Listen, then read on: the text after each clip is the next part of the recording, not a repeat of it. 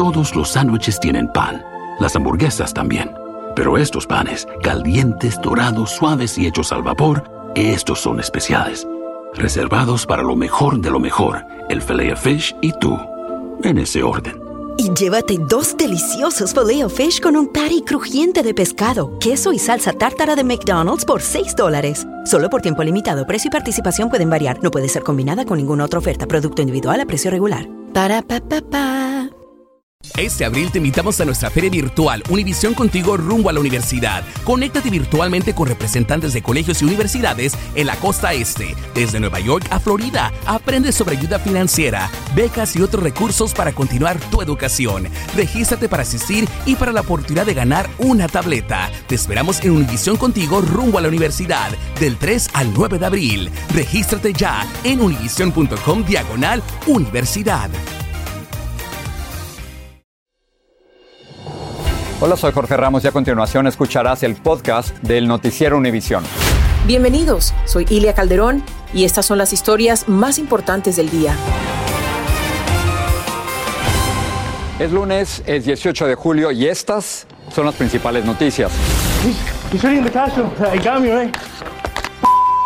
Todas las agencias policiales que respondieron al ataque en una escuela primaria de Ubalde cometieron fallas. Según una investigación de la legislatura de Texas, se divulgaron imágenes inéditas de la polémica actuación de las autoridades. En la Florida, la Fiscalía calificó de atroz y cruel el ataque en el que Nicolás Cruz asesinó a 17 estudiantes y maestros en la escuela secundaria de Parkland. Los fiscales piden la pena de muerte para el asesino confeso. Un juez mexicano otorgó un amparo al narcotraficante Rafael Caro Quintero, bloqueando por ahora su extradición a los Estados Unidos. Tenemos reacciones.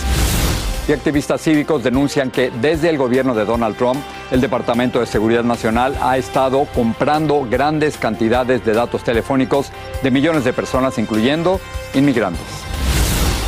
Este es Noticiero Univisión con Jorge Ramos e Ilia Calderón. Muy buenas noches. Comenzamos con más imágenes de la pasividad de la policía y de las autoridades en Texas el día en que un pistolero se metió a la escuela primaria de Ubalde y mató a 21 personas. En un informe de 77 páginas, una comisión investigadora concluyó que casi 400 policías se quedaron esperando y actuaron de manera floja.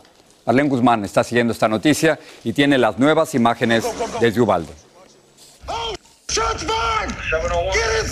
Son los momentos de pánico captados desde la cámara corporal de uno de los agentes que respondieron al llamado de emergencia el 24 de mayo en la primaria Rob. Minutos de tensión que se fueron desvaneciendo. Eso revelan las nuevas imágenes que muestran un enfoque cercano de un escenario de caos y confusión dentro del recinto escolar por más de una hora, lo que demoró el rescate de los estudiantes en las imágenes visiblemente se aprecia cómo los agentes van dejando a un lado la urgencia. No, no no es justo. I mean, eh, no pudieron hacer nada. Pete Arredondo, quien se suponía estaba al mando de la escena, aparece en las grabaciones tratando de negociar con el tirador más de una vez. Faltó un líder. También faltó eh, que estos oficiales pusieran las vidas de los niños antes de las suyas. Un informe de la legislatura de Texas califica de una toma de decisiones atrozmente deficiente la falta de intervención de los 376 agentes federales, locales y estatales que se congregaron dentro y fuera de la escuela, lo que indigna a padres que piden se les castigue por su comportamiento.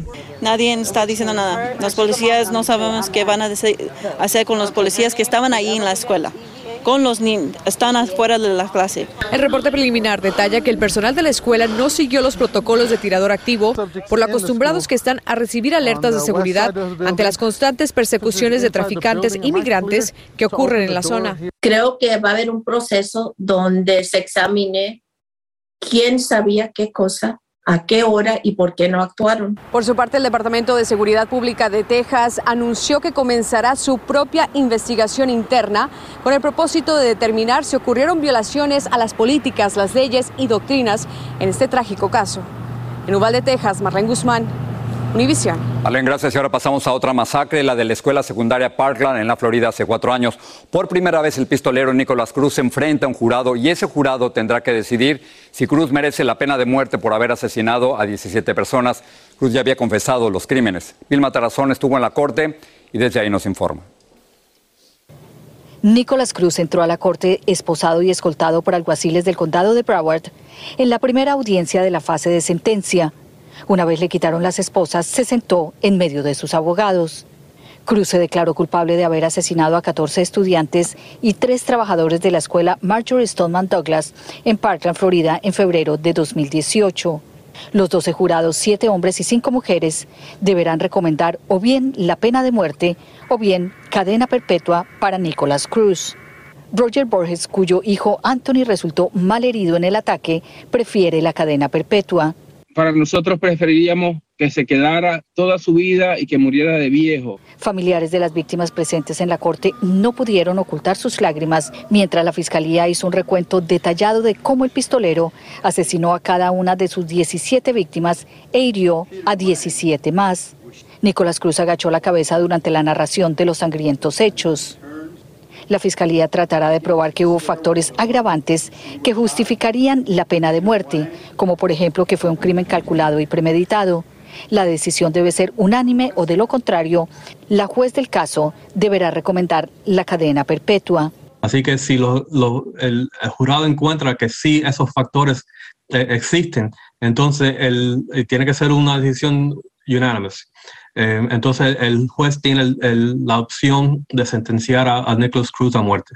La defensa del pistolero tratará de probar que hubo factores mitigantes para así evitar la pena capital. Factores incluyen que es una persona que no ha cometido crímenes en el pasado. puede ser también que eh, habían eh, cuando cometió este crimen tenían el, el, señor cuando cometió este crimen el señor Nicholas Cruz eh, tenía eh, problemas emocionales, problemas psicológicos.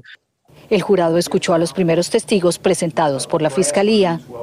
Esta fase para determinar la sentencia de Nicolás Cruz podría tomar al menos cuatro meses y se anticipa que los jurados visitarán en algún momento la escena del crimen. Desde la corte de Fort Lauderdale, en Florida, Bill Matarazona, Univision. El hombre acusado de asesinar a 10 afroamericanos en un supermercado de Búfalo se declaró no culpable en una corte federal. La fiscalía acusa a Peyton Gendron, de 19 años, de haber cometido los crímenes por odio racial. Si el jurado lo declara culpable, podría enfrentar la pena de muerte. Las autoridades identificaron como Jonathan Sapperman, de 20 años de edad, al hombre que ayer disparó en un centro comercial de Indiana con un saldo de tres muertos y dos heridos. El pistolero fue abatido por un ciudadano de 22 años que tenía permiso para portar un arma de fuego. Orellano nos informa sobre esta tragedia que habría sido peor de no haber sido por el ciudadano que muchos califican ahora como un héroe. Este es el rostro del joven pistolero que ayer pretendió cometer una matanza al interior de un centro comercial en Indianápolis. No lo logró porque fue eliminado por un buen samaritano que portaba un arma de fuego. Aún así, Jonathan Douglas Supperman mató a tres personas, todos hispanos, hirió otras dos.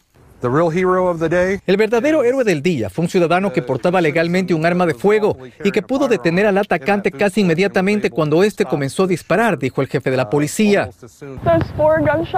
Esta testigo asegura que no se puede borrar de la mente el sonido de las balas que le interrumpieron su paseo dominical en el patio de comidas del Greenwood Park Mall. El pistolero de apenas 20 años habría estado encerrado en el baño una hora y 22 minutos. Las primeras pesquisas indican que cuando el pistolero salió, disparó contra quienes se encontraban comiendo. Pero Elisha Dicken, de 22 años, quien se encontraba con su novia de compras, sacó su arma y mató a Supperman. Entre las víctimas están Pedro Pineda, de 56 años, de Indianápolis, y su esposa Rosa Miriam Rivera de Pineda, de 37 años, y Víctor Gómez, de 30 años, también de Indianápolis. Entre los heridos hay una niña de 12 años. Según la policía, Supperman habría estado practicando su puntería en un campo de tiros en varias ocasiones durante los últimos dos años. Todavía no se conoce el motivo de esta tragedia, pero el pistolero llegó al centro comercial caminando y aparte de un rifle de asalto tenía una pistola y cientos de municiones consigo. Supperman tenía récord juvenil por pelear en la escuela y escapar de casa, pero no tenía historial criminal como adulto. Sus familiares les habían dicho a los detectives que están sorprendidos por el ataque y dicen que no vieron signos que les haya advertido lo que estaba planificando. Vivía solo y la policía encontró una laptop quemada dentro del horno de su casa. El joven héroe en esta tragedia habría buscado a los guardias del centro comercial para dejarles saber que fue él quien disparó y mató al pistolero y está colaborando con las autoridades. Por otro lado, Superman en dos minutos habría disparado 24 balas. Seguimos contigo. Increíble lo que pudo haber pasado. Vamos a pasar a México, donde el gobierno no va a deportar de inmediato al narcotraficante Rafael Caro Quintiero como desea a los Estados Unidos. Un juez federal mexicano le concedió un amparo que le impide al gobierno de México enviárselo de inmediato a la justicia estadounidense. Mientras tanto, el presidente Andrés Manuel López Obrador reaccionó a la versión de que la DEA participó en la captura. Jessica Cermeño está en la capital. El presidente de México rechazó tajantemente que en su visita a Washington la semana pasada el presidente Biden o su equipo le hayan pedido la captura de Rafael Caro Quintero. No, no, yo no eh, trato estas cosas. Un presidente de México no puede eh, ir a tratar con un presidente de otro país el asunto de un presunto delincuente. Andrés Manuel López Obrador incluso desestimó las declaraciones de la directora de la DEA, Ann Milgram, quien aseguró que sus agentes colaboraron con la operación.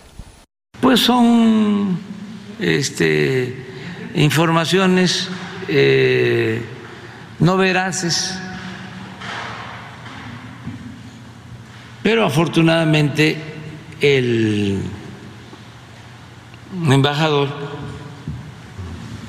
aclaró pues Ken Salazar aseguró que ningún conacional suyo participó en la captura del narcotraficante en la comunidad de San Simón, municipio de Choix, en Sinaloa.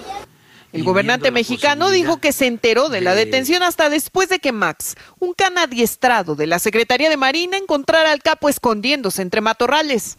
No lo ubicó la DEA y le dijo a Marina. No, Declaraciones que han provocado polémica, pues también el fiscal estadounidense Merrick Garland aseguró que hubo cooperación. Me cuesta trabajo que no le hayan avisado al presidente que, este, que había un proceso ¿no? de seguimiento de, de Caro Quintero y que los americanos estaban presionando de manera muy fuerte en ese sentido. El capo originario de Badiraguato enfrenta una orden de extradición hacia Estados Unidos, aunque su traslado podría tardar meses pues los abogados del fundador del extinto cártel de Guadalajara ya solicitaron amparos argumentando que su captura fue ilegal. Y un juez ya otorgó uno para que no salga del país. Y mientras el capo espera en el penal del Altiplano, se llevó a cabo un homenaje privado para los 14 marinos de las fuerzas especiales que perdieron la vida en el helicóptero que se desplomó tras la operación de captura. En México, Jessica Cermeño, Univisión. Tenemos que hacer una pausa, pero al volver el fuego envolvió la excavadora con la que un hombre intentaba evitar la propagación de un incendio en España. Ya lo daban por muerto. Usan datos privados para localizar inmigrantes sin orden judicial, y ya salió la primera denuncia, y roban unas 30 bolsas llenas de joyas valoradas en decenas de millones de dólares de un camión blindado cerca de Los Ángeles. Volvemos.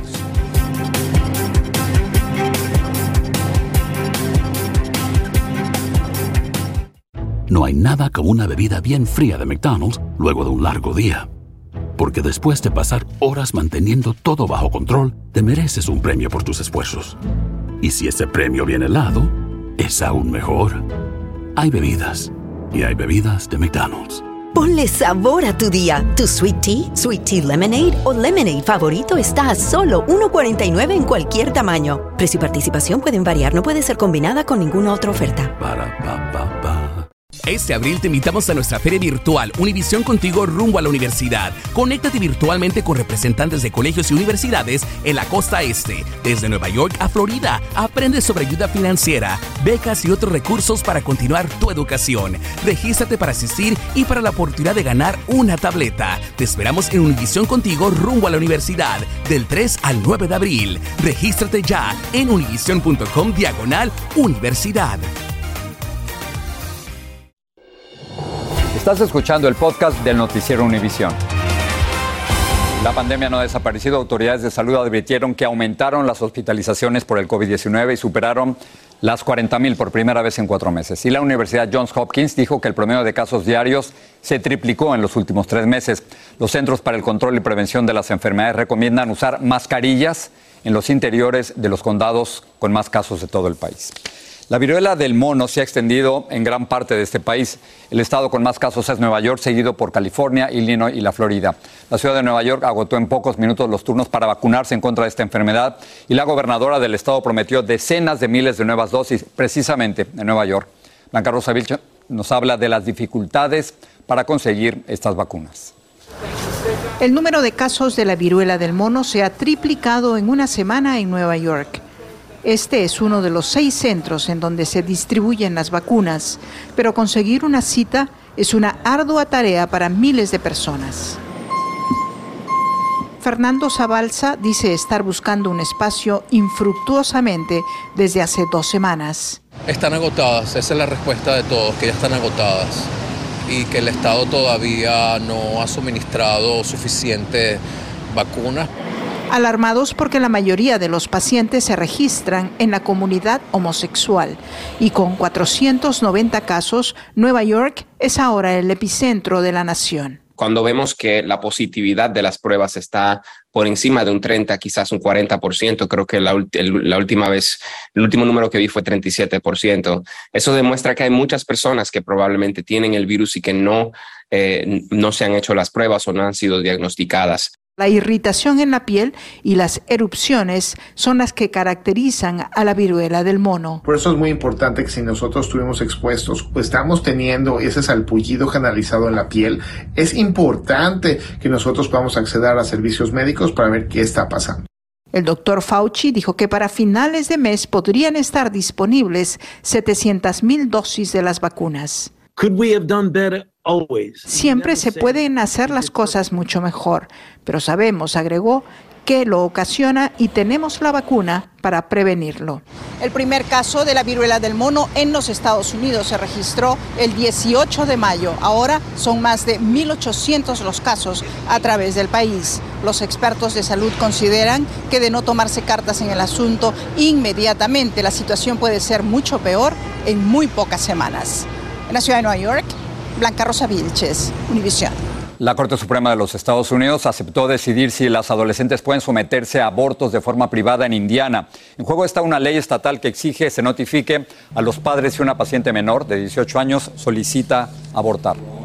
El juicio en contra de Steve Bannon, ex asesor del expresidente Trump, quedó listo para la presentación de argumentos iniciales. Hoy se seleccionó a un jurado de 22 miembros. Lo acusan de dos cargos de desacato al Congreso. Bannon no quiso testificar ante un comité de la Cámara de Representantes sobre el ataque al Congreso del 6 de enero del 2021.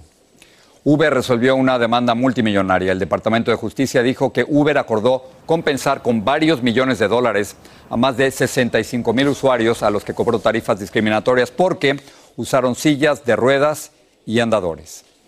La Unión de Libertades Civiles denunció hoy que en varias agencias del Departamento de Seguridad Nacional adquieren y usan grandes cantidades de datos de localización de inmigrantes mediante sus teléfonos celulares y lo hacen sin tener una orden judicial. Luis Mejía nos informa.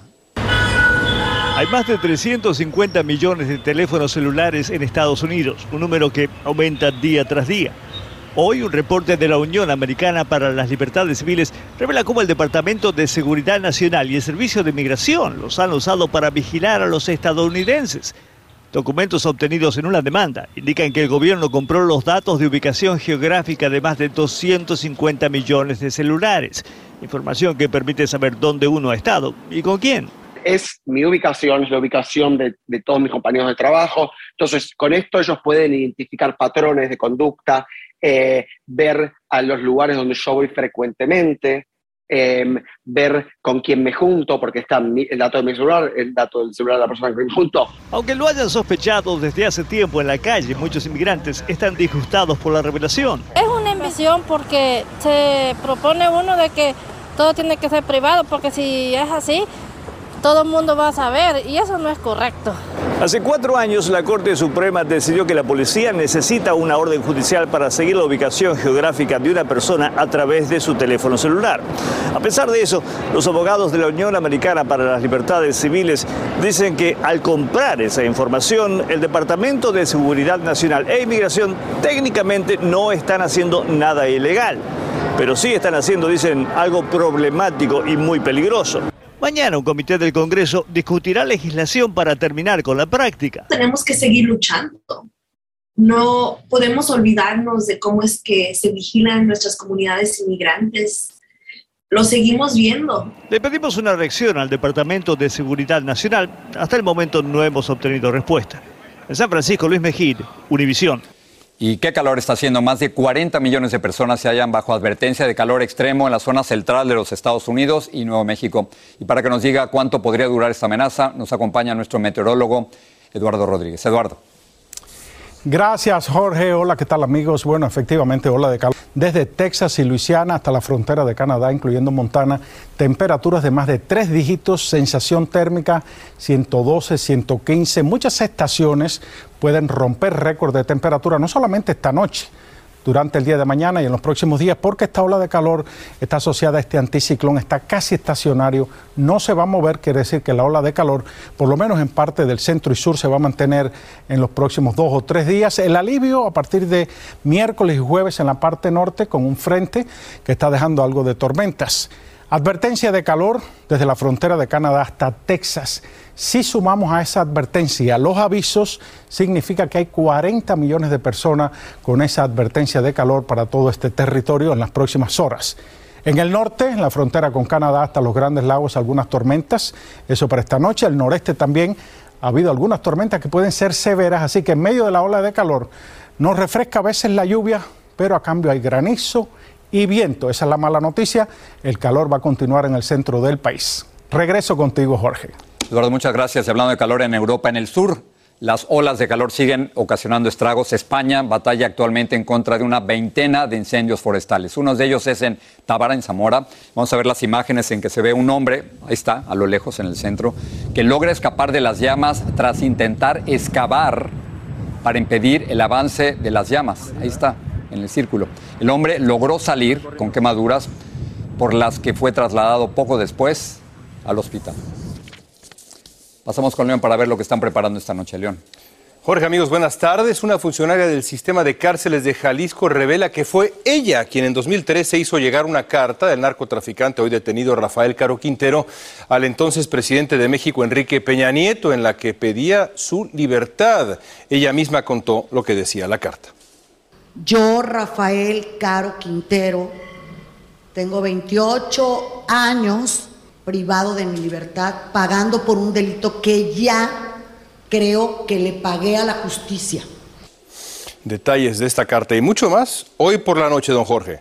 Tu podcast felino, ¿no? Sí, la historia del santuario Black Jaguar White Tiger en México, que descubrieron ahí 200 felinos en estado de inanición terrible. Hoy Univisión reporta. León, gracias. gracias Sigue este podcast en las redes sociales de Univision Noticias y déjanos tus comentarios. La actriz y cantante Jennifer López contrajo matrimonio este fin de semana con su prometido el actor Ben Affleck en una pequeña ceremonia celebrada en Las Vegas, Nevada. Affleck y López se habían comprometido en abril. La pareja ya había estado comprometida en el 2002, pero rompió su relación en el 2003, poco antes de la fecha prevista para esa boda. Este es el cuarto matrimonio de López y el segundo de Affleck. El FBI y el alguacil de Los Ángeles están investigando el robo de unos 100 millones de dólares en joyas y relojes finos perpetrado en contra de un camión blindado. El camión recogió unas 30 bolsas llenas de piedras preciosas, joyas y relojes finos en San Mateo, California, pero el camión no llegó, no llegó a su destino. Fue encontrado en medio del camino, abandonado y vacío. Jaime García tiene las imágenes. Este collar con más de 100 quilates en zafiros montados en oro de 18 quilates. Es una de las joyas robadas cuando eran transportadas en un camión blindado de la compañía Brinks para ser ofrecidas a la venta en una exhibición pública que se realizó este fin de semana en Pasadena, California. El domingo antepasado lo tenía y ahora no tengo nada, lamentó este joyero propietario del collar quien sin revelar su nombre se identificó como una de las 18 víctimas del millonario robo. La compañía Brinks confirmó que el domingo 10 de julio, uno de sus camiones blindados recogió en San Mateo, California, 30 bolsas con piezas de joyería, pero un día después fue encontrado a más de la mitad de su destino, abandonado y vacío. En 30 años nunca habíamos tenido una pérdida con Brinks, señaló el presidente del International Jewelry and James Show, quien semanalmente organiza exhibiciones para la venta pública de joyas. Una vocera del FBI confirmó a Univision que el robo se registró en la ciudad de Fraser Park y es investigado tanto por el FBI como por el alguacil de Los Ángeles. Fraser Park está localizado a poco más de una hora de distancia de este centro de convenciones en Pasadena, California donde las joyas iban a ser exhibidas en una exposición de joyas y piedras preciosas que se realizó durante este fin de semana. Los propietarios de las joyas robadas fijan en 100 millones de dólares el monto de sus pérdidas. La compañía para el transporte de valores Brings no respondió a una solicitud de entrevista de Univision y en un comunicado afirmó que están trabajando con la policía y reembolsarán a sus clientes el valor de sus bienes robados conforme a su contrato. Él dijo que el robo es completamente incomprensible y misterioso. En Pasadena, California, Jaime García, Univisión. 100 millones de dólares en 30 bolsas. Gracias por estar con nosotros y nos vemos mañana. Buenas noches. Noticiero Univisión, siempre a tu lado.